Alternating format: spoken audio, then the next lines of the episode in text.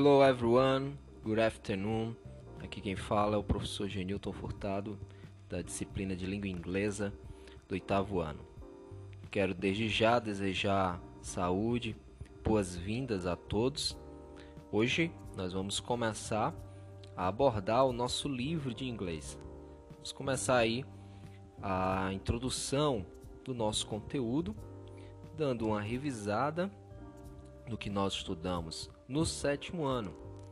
Só que hoje nós vamos aí falar um pouco das nossas férias, né? Vacations. Então, hoje fiquem atentos ao assunto. Vamos falar sobre vacation memories. E o que seria essas vacation, né? O que é vacation? Vacation é todo o período que você tem de descanso, de férias. A gente tem duas palavras: holiday, que é para feriado, e vacation, que seria para um período maior de férias. Então fiquem atentos a essa diferença. Né? Vacation é para esse período que nós temos aí de, de julho, que é um mês inteiro de férias, né? Você não tem aula. E janeiro também pode ser considerado, porque você também tem um período sem aula. Então seria nossas vacation, ok? Então vacation memories seriam as memórias das nossas férias.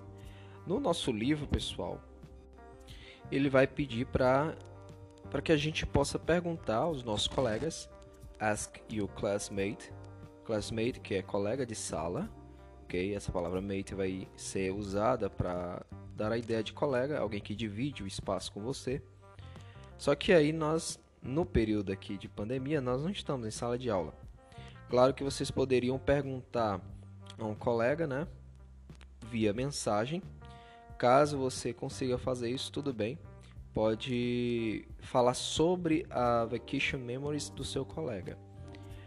Porém, eu vou adaptar o nosso exercício de hoje, né? Para que seja você, fale, será mais fácil você falar das suas memórias de férias. Então, em vez de fazer a pergunta para o colega, para um amigo sobre vacation memories, você vai escrever as suas próprias, ok? E pessoal, tá bem simples o a lista aqui. Você vai ter uma orientação. Aqui na primeira questão você tem algumas atividades que você poderia ter feito, né, durante as férias. Então, nós vamos ler aqui, elas estão em inglês. Então, será muito bom para que você comece a revisar aí o seu vocabulário. Então, por exemplo, na primeira nós temos aqui, ó, Read books on your vacation. Será uma pergunta.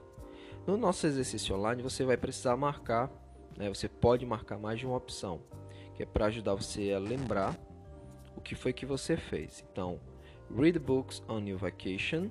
Ó, read books in your vacation. Ler livros. É, você leu livros durante as férias. Travel to visit your family é, viajou para visitar sua família. Caso tenha feito isso, pode marcar esse item. Ou play video games. É, jogou videogames, né? Que é bem fácil. Surf the internet. Quando a gente fala navegar na internet, né? Nós em português falamos assim. Em inglês se fala surf, porque tem essa ideia mesmo de surfar na onda, né? Por isso que se chama web, é de rede, porém quando você fala em navegar pela internet, tem esse, essa ideia de surf, ok? Visit friends, watch movies, né? watch movies, assistir filmes, ou ride a bike.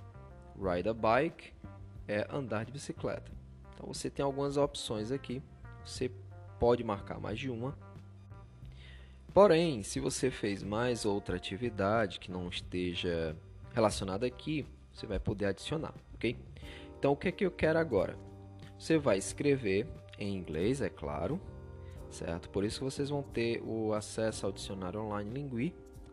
Pode usar outro dicionário também, você pode até tentar ajuda no Google Tradutor. Porém, o Google Translate, né, o, Google Tradutor, ele pode dar uma tradução literal, né, que não vai ser tão correta. ela pode ficar estranha é, a tradução. Então, tente o máximo possível escrever é, por conta própria, pesquisando as palavras que você não sabe, ok? Então, nesse ponto aqui, pessoal, vai relembrar para a gente o assunto do ano passado, que é o Simple Past. Lembram? O Simple Past é quando nós colocamos as ações no passado. Então, por exemplo, read books on vacation. Ora, se eu li livros, o verbo tem que ficar no passado. Então, o verbo é read, que é ler. É, tem um caso interessante aqui, porque read ele fica da mesma forma no passado, mesma forma de escrever, porém a pronúncia é diferente. Em vez de falar read, eu falo read.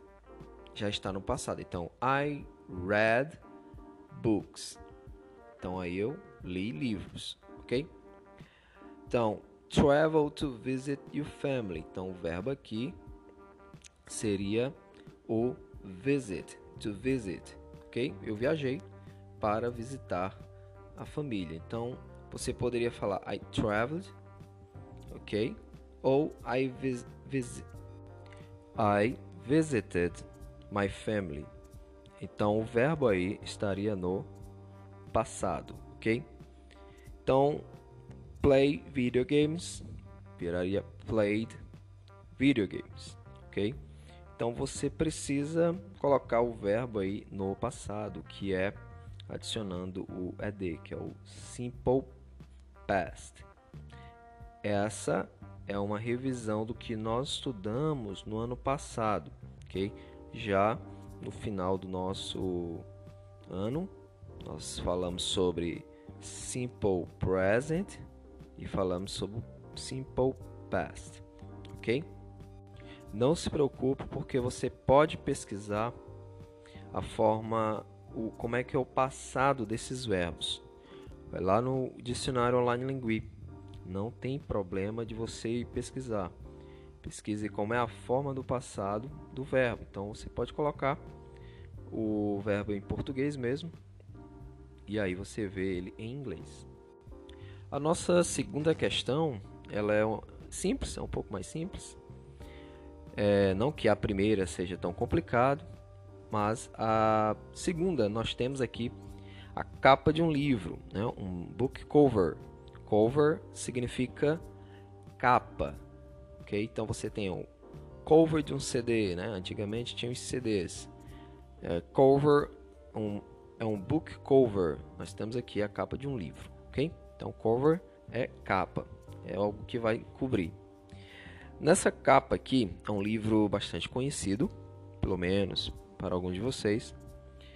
E nessa segunda questão, ele vai pedir para que você identifique as informações que estão na capa e escreva aí nesses itens A, B e C as informações que você encontra na própria capa do livro.